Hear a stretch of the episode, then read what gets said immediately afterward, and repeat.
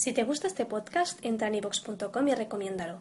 Así le ayudarás a que gane visibilidad en la mayor biblioteca de audio a la carta en castellano, donde además encontrarás centenares de programas de radio, monólogos, audiolibros, conferencias y otros muchos audios de diferentes temáticas. Ah, y recuerda que iVox es con V.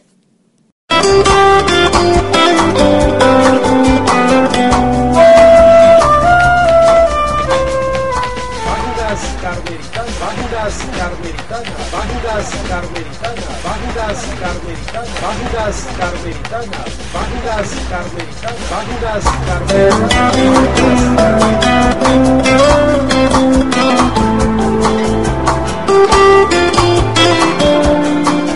¿Qué tal estimados oyentes de Radio OCD, amigos fuertes de Dios? Gracias por estar con nosotros aquí a esta hora en este subprograma Páginas Carmelitanas. Gracias a todos aquellos que nos escuchan en vivo a esta hora, aquellos que nos escuchan por primera vez. Recuerden que oportunamente colocamos nuestros audios en nuestra página de Evox y de Gloria TV. El enlace aparecerá en nuestra cuenta de Facebook. Para aquellos que se han perdido los programas anteriores, estamos en Páginas Carmelitanas con la lectura continuada de el libro de las moradas del castillo interior. Les saludo a su amigo Fray Cristian Chacón. Ya vamos bastante adelantados con la lectura de este precioso libro de las moradas del castillo interior de Teresa de Jesús. Estamos ya entrando al capítulo número 2 de la séptima morada donde Teresa de Jesús ya está empezándonos a hablar de la experiencia del matrimonio espiritual. Vamos a aprovechar para saludar a Julio Valenzuela Triana que se está reportando a esta hora con nosotros y aquellos hermanos que nos escuchan, hermanos y hermanas que nos escuchan a esta hora en Radio OCD. Vamos a iniciar con la lectura del capítulo número 2 de las séptimas moradas del castillo interior. Teresa de Jesús nos estará diciendo o nos estará hablando de la diferencia que hay entre unión y matrimonio espiritual. Resulta que eh, al describir ella la experiencia del matrimonio espiritual, pues de repente como que pareciera que eh, es lo mismo o viene siendo lo mismo que eh, la experiencia de la unión, que recuerden que la comparte allá a la altura de las quintas moradas. Ahora pues ella va a puntualizar y a describir los, las diferencias entre una experiencia y la otra. Es una experiencia, si bien es cierto, el matrimonio de unión, porque eh, eso implica ese, el matrimonio espiritual, unirse plenamente con el Señor, pero este, precisamente eh, en eso está la diferencia, es una, una, experiencia plena y total, permanente la, la unión que se da en el matrimonio espiritual y en la experiencia de la unión, hablando de las quintas moradas, sextas moradas, eh, es distinta, ya que esta experiencia pues se da a ratos. Entonces dice así, capítulo número 2 trata de la diferencia que hay entre unión y matrimonio espiritual. Dice ella en el número 1, trataremos ahora del matrimonio espiritual y divino, el cual no llega a realizarse en su perfección en esta vida, pues en el caso de que en algún momento nos apartamos de Dios, perderíamos este gran bien. Recordemos, eh, la experiencia del matrimonio espiritual es la máxima experiencia de relación, de encuentro con Dios que se puede alcanzar en vida en esta tierra. Eh, sin embargo, no va a ser una experiencia plena, no va a ser lo mismo que ver cara a cara al Señor. Pues ya cuando se rompa, en palabras de Juan de la Cruz, como nos describe en la llama de amor viva, ya cuando se rompa la última eh, tela para ese dulce encuentro, que es la tela eh, corporal, es decir, cuando perdamos la vida, pues ya va a ser en realidad plena la experiencia. Por eso Teresa de Jesús, eh, no tirada, nos aclara que esta experiencia perfecta se va a realizar de una forma perfecta, ese matrimonio espiritual, cuando pues eh, dejemos esta vida. Dice ella, la primera vez que Dios concede esta gracia, muestra al alma en visión imaginaria la sacratísima humanidad de Cristo, para que tenga clara conciencia de que recibe este don. quizá a otras personas Dios la conceda de diferente manera. Recordemos que en eh, cuando nos describía eh, el inicio del matrimonio espiritual, en, la, eh, en el capítulo número uno de las séptimas moradas, describía la experiencia de este encuentro en el más profundo centro como una experiencia trinitaria. Ahora específicamente este capítulo pues lo dedica al Hijo, como la sacratísima humanidad que le ha ido acompañando a lo largo de este proceso también se le presenta por medio de una visión intelectual. Dice, eh, quizá a otras personas Dios la conceda de diferente manera.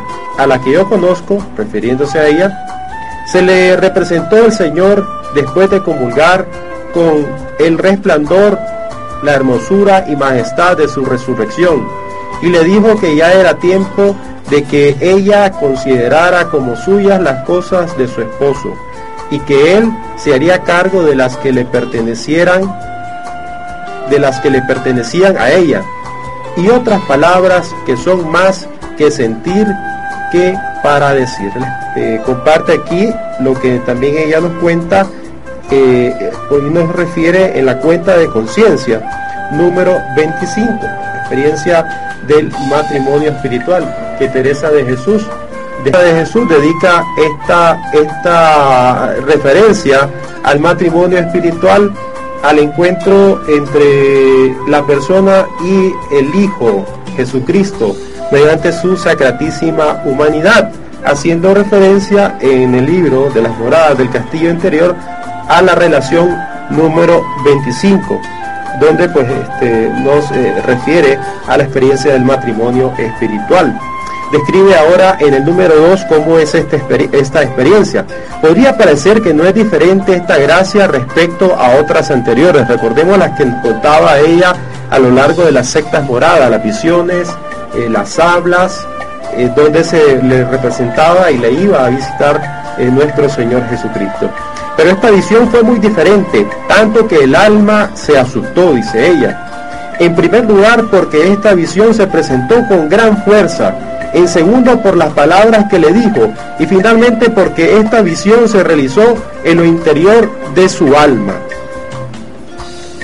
Debe quedar claro que hay una gran diferencia entre las moradas anteriores y esta, una gran diferencia entre el desposorio espiritual y el matrimonio espiritual cómo hay diferencia entre unos novios y unos esposos. Las experiencias anteriores se encuentran dentro del marco del desposorio espiritual que equivale al noviazgo y esta ya es el matrimonio espiritual donde ya se da esa unión plena entre el alma y el esposo que en este caso es nuestro Señor Jesucristo. Describe entonces como una experiencia con una gran fuerza, eh, con unas palabras que quedaron unas palabras eh, firmes también que se le presentaron dentro de esta visión que fue en lo más profundo, lo más interior de su alma. Dice en el número 3 ahora cómo es esta eh, eh, nueva relación que se va dando con Dios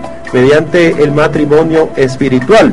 Dice, ya he dicho que es necesario usar estas comparaciones a falta de otras más propias, pero hay que entender que aquí se olvida uno del cuerpo, como si el alma no estuviese en él y no fuera más que espíritu, pues el matrimonio espiritual es una íntima unión que se realiza en el centro más profundo del alma, que es donde mora Dios sin tener necesidad de una puerta para poder entrar ahí. El Señor no entra porque ya habita en ese eh, profundo centro de nuestro interior, algo que nos ha ido contando desde las primeras eh, moradas, Teresa de Jesús, como pues el Señor habita en nuestro interior y que está cubierto pues por nuestras eh, situaciones muchas veces de pecado contraria a esa gracia que está en nuestro interior, que es el mismo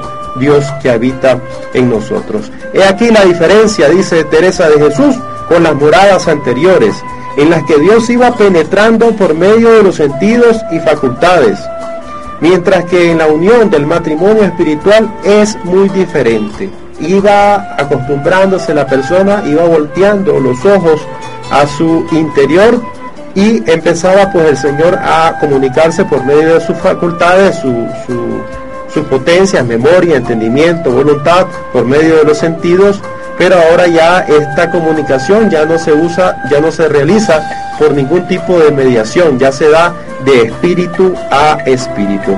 El, el Señor me parece, el Señor se aparece en el centro del alma, no en visión imaginaria, sino intelectual y más delicada que las anteriores, como se apareció a los apóstoles, sin entrar por la puerta cuando les dijo, la paz sea con vosotros, haciendo referencia al Evangelio de Juan en el capítulo 20.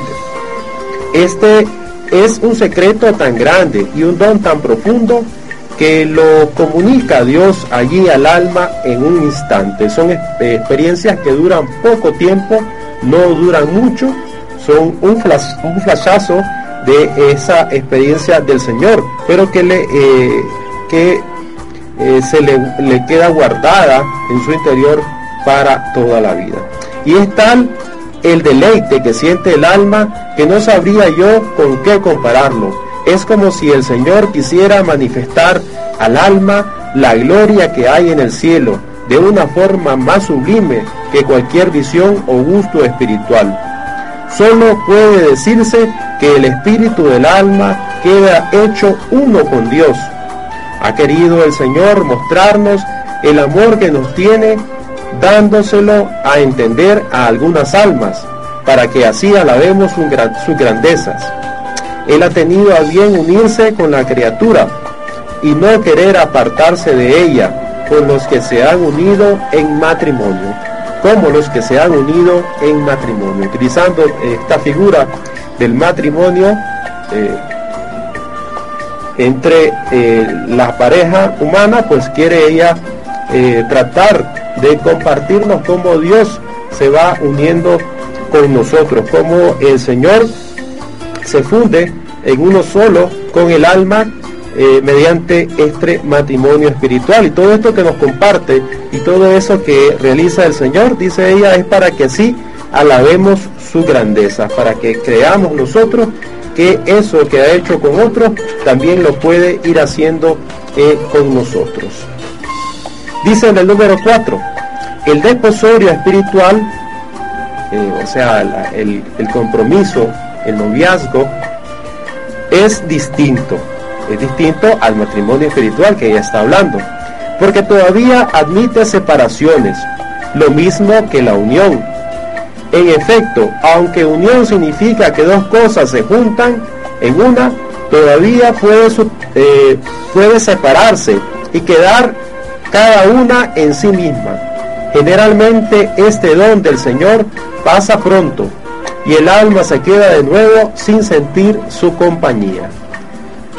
En experiencia de la unión, cuando todavía no se da esa unión plena, pues el efecto eh, generalmente pasa pronto, dice, y el alma se queda de nuevo sin sentir su compañía, algo que acontecía en las quintas y las sectas moradas. Experimenta ese encuentro con el Señor, experimenta eh, que el Señor se le da y le ama, pero esa gracia, ese don, eh, desaparece y el alma se queda de nuevo sin sentir su compañía y ahí eh, tocamos un poco con la experiencia que comparte Juan de la Cruz.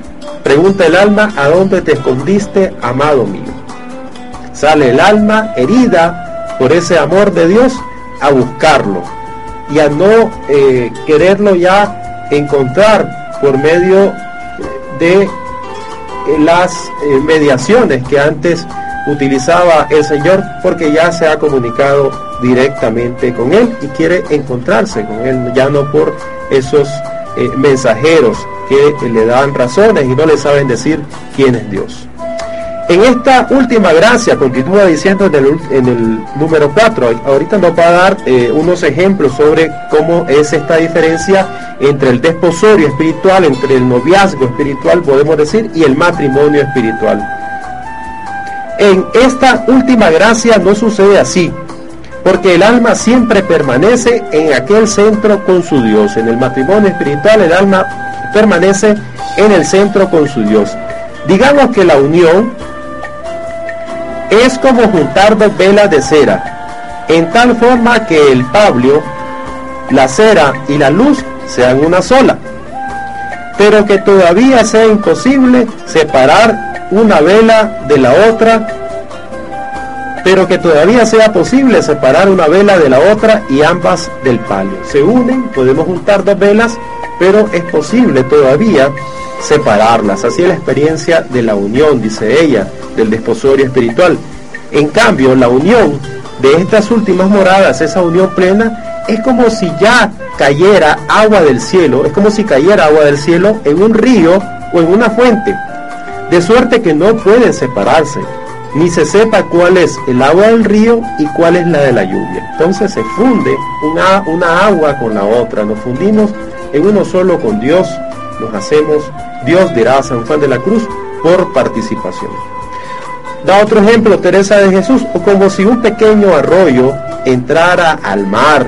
Nosotros, ese pequeño arroyo, el Señor nos da la gracia de entrar a su mar infinito, esa gota de agua que cae en ese mar infinito y se funde en él, se, se hace uno solo, nos hacemos uno solo con Dios, ya no hay separación, ya hay un mismo sentir, una misma sintonía y esto se da de forma permanente. Termina diciendo, también podemos decir que esta íntima unión es algo semejante a la luz que entra por dos ventanas, entra dividida, pero luego se junta en una única luz.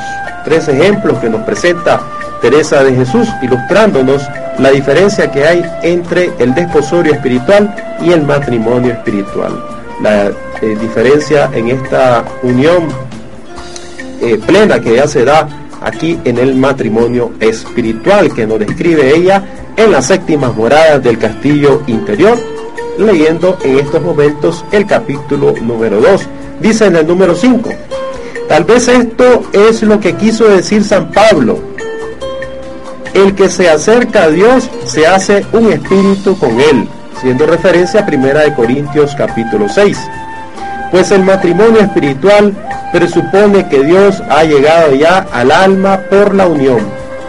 Frase suya es también esta, para mí la vida es Cristo y morir una ganancia. Esto puede decirlo aquí el alma, porque al llegar a este punto, la mariposilla de que hemos hablado muere con gran gozo porque ya su vida es Cristo. Esa mariposilla que precisamente aparece en las quintas moradas cuando se da eh, la oración de unión, luego eh, de haber sido eh, ese gusano que fue transformado en mariposilla por esa misma gracia de Dios, esa disposición también de la persona de ir labrando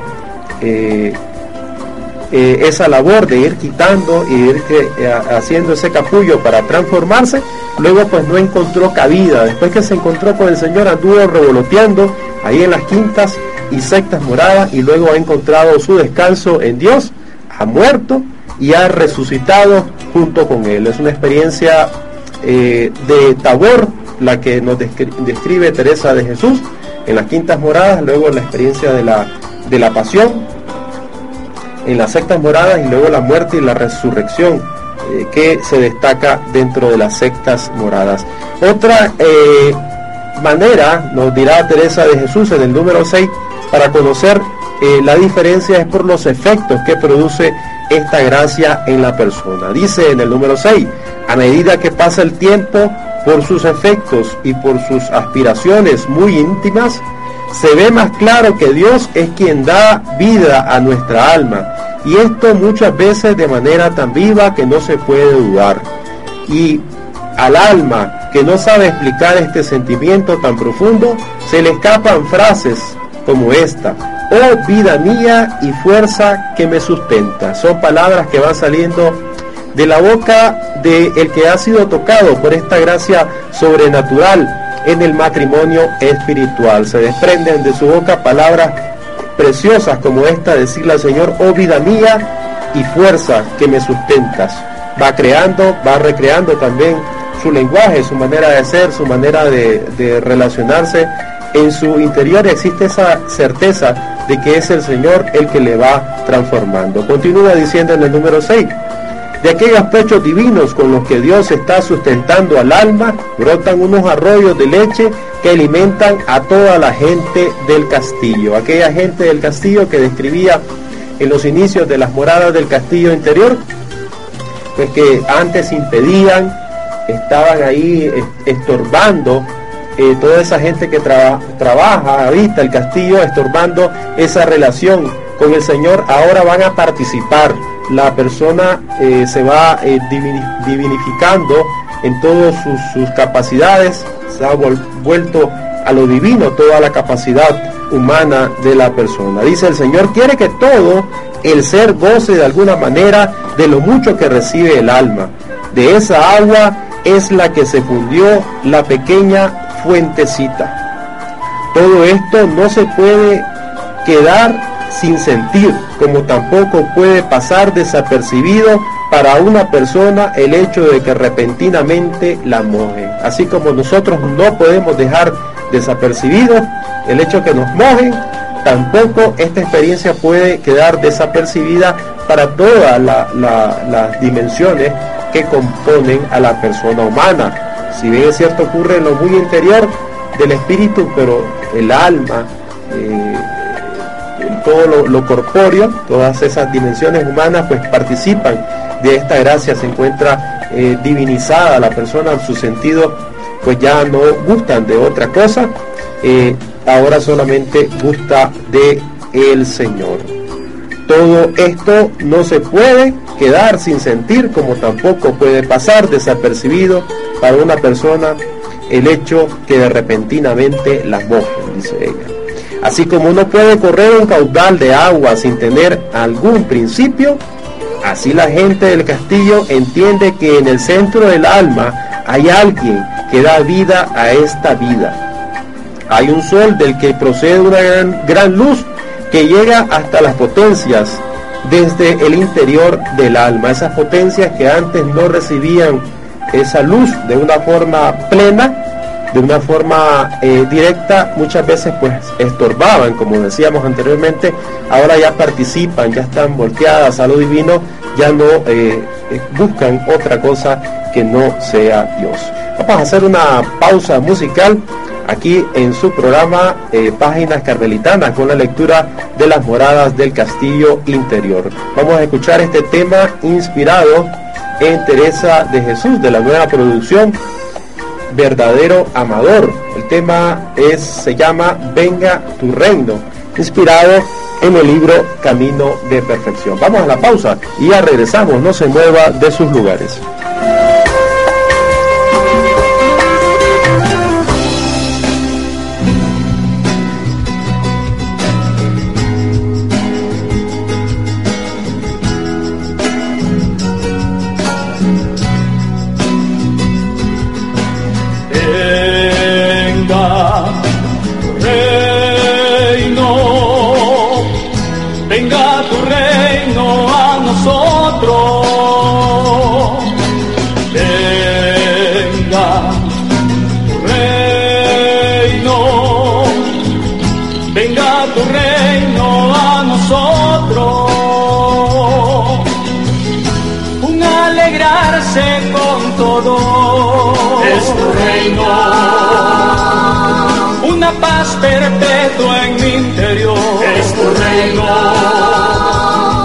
Bendecir, santificar por siempre a Dios.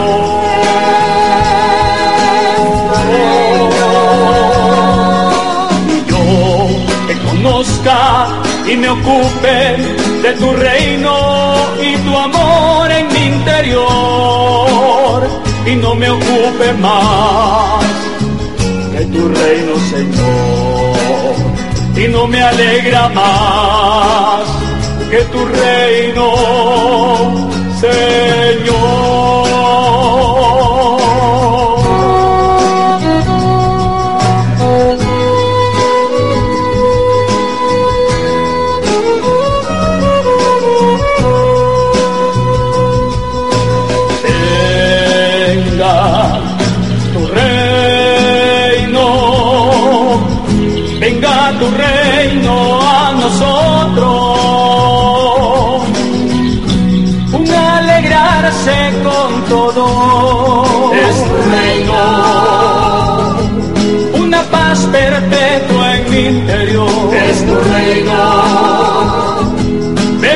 Bendecir, santificar por siempre a Dios.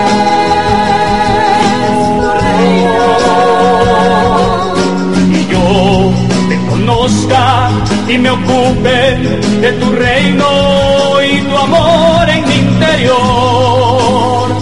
Y no me ocupe más que tu reino Señor. Y no me alegra más tu reino Señor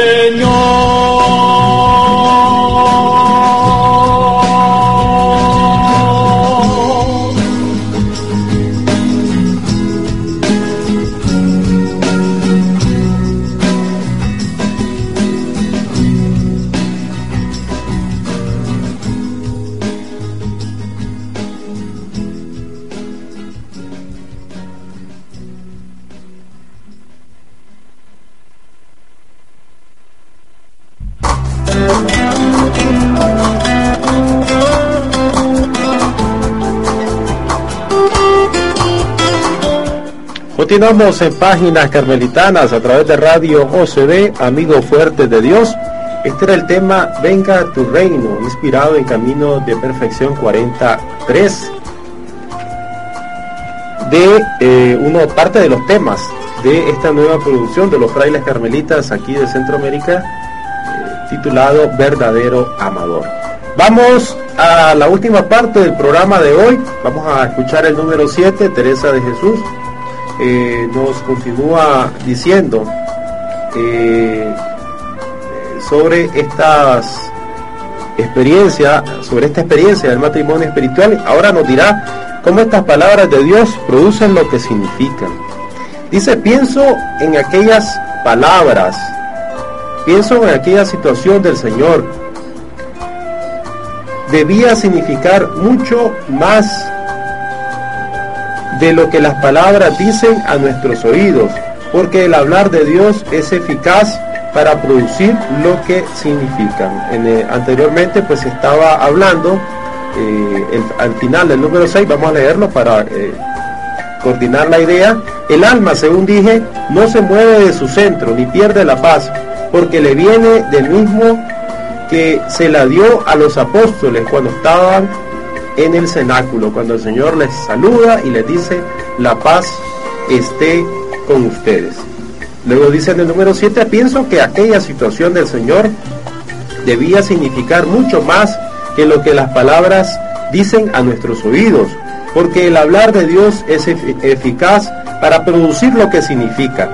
Por eso ese saludo debió producir en aquellas almas bien preparadas un desprendimiento tan completo como si el alma se quedara libre del cuerpo, en puro espíritu, para poderse unir con el espíritu creado. Son palabras que vienen del Señor, lo que producen, lo que dicen, significan y producen en la persona lo que el Señor desea.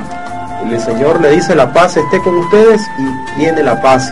Eh, muchas veces pues se, eh, nos podemos decir muchas cosas nosotros, de alguna manera nos ayudan, pero cuando son palabras que vienen de Dios, ahí vienen este, junto a la palabra con la obra. Continúa diciendo en el 7, en efecto es muy cierto que al quedarnos nosotros vacíos de todo lo que es criatura, desprendidos de ella por amor de Dios, el mismo Señor vendrá a llenarnos. Y ese era el propósito, eh, la labor que iba haciendo el Señor en las sectas moradas, en esa escuela de amor eh, dándosele a conocer poco a poco para que Teresa de Jesús fuera gustando, cambiando su paladar, gustando eh, más a Dios y este, viendo ya de una forma relativa o secundaria eh, las cosas que antes pues le atraían. Empieza a gustar a Dios, a ver la plenitud del amor que puede encontrar en él. Así fue como orando una vez por sus apóstoles, Jesús pidió que fueran una sola cosa con él. y con el Padre, así como Él está en el Padre y el Padre está en Él. Juan 17, 21.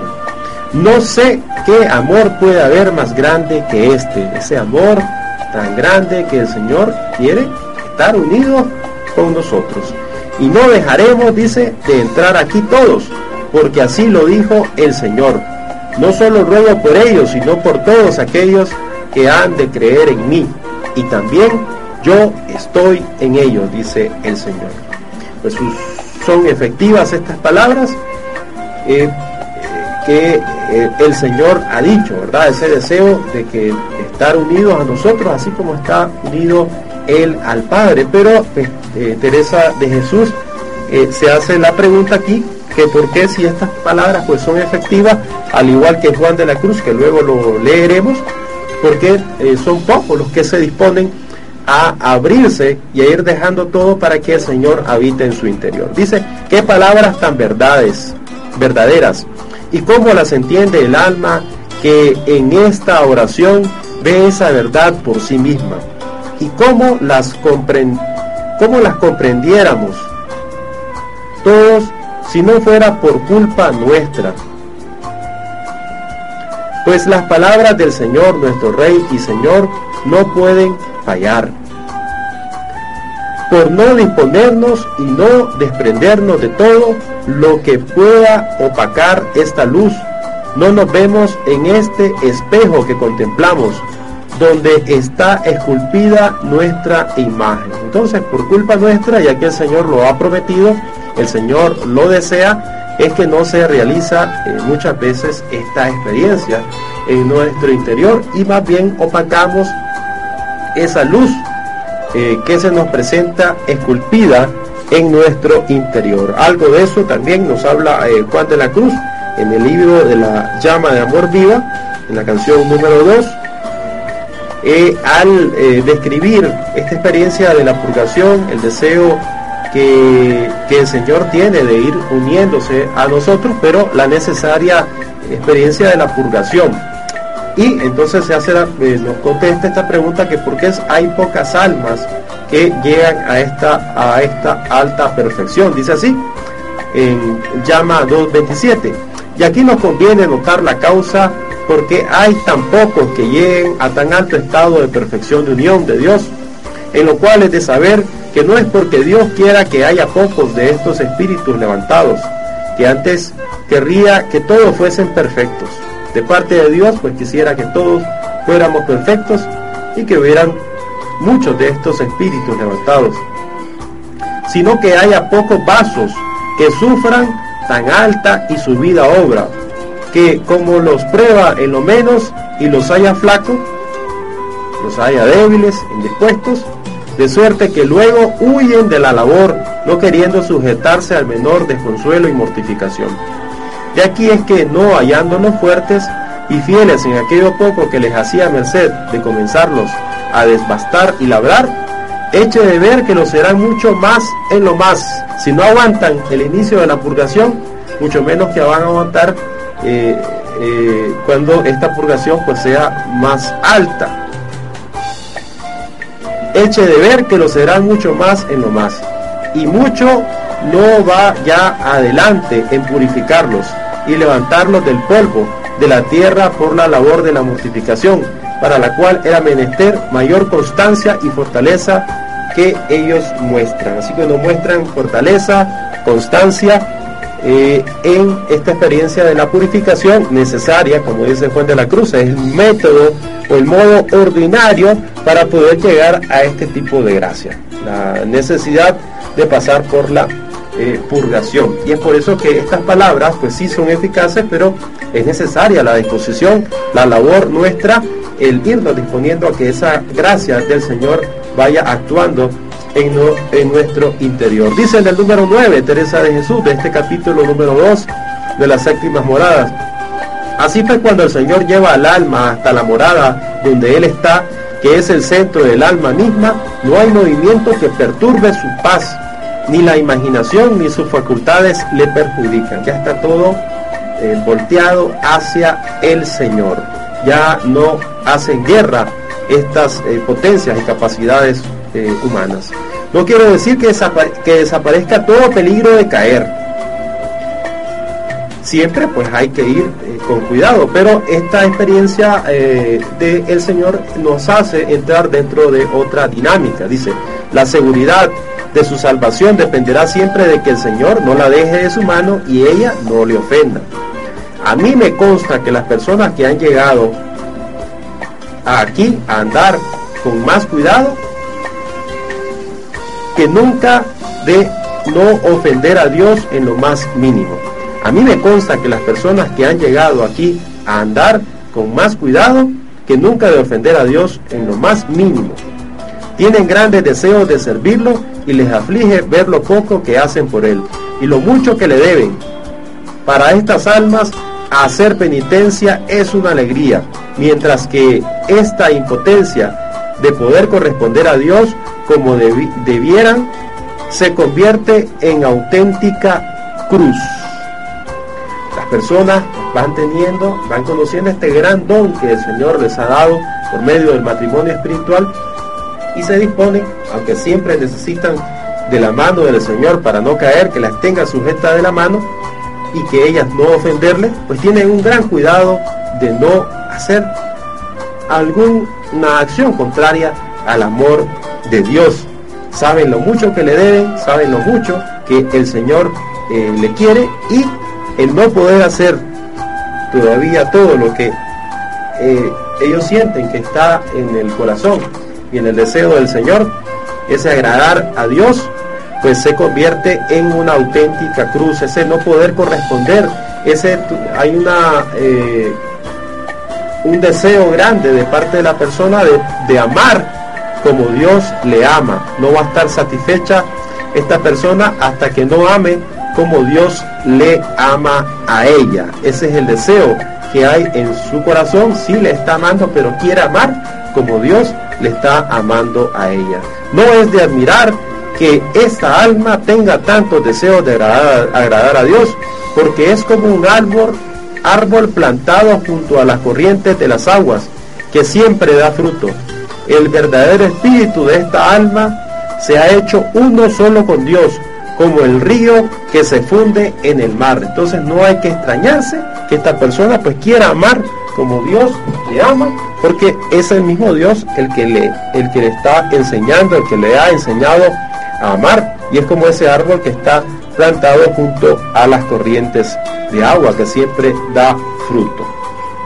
Ahora en el número 10 pues nos va a contar eh, lo, que antes, este, lo que, mejor dicho, lo que sucede en la, persona, lo que acontece, eh, pues continúa siendo humana, una experiencia sobrenatural, pero este, la, la continúa pues su eh, humanidad actuando en ella. Dice en el número 10, no ha de pensar que la potencia, los sentidos y las, y las pasiones están siempre en esta paz.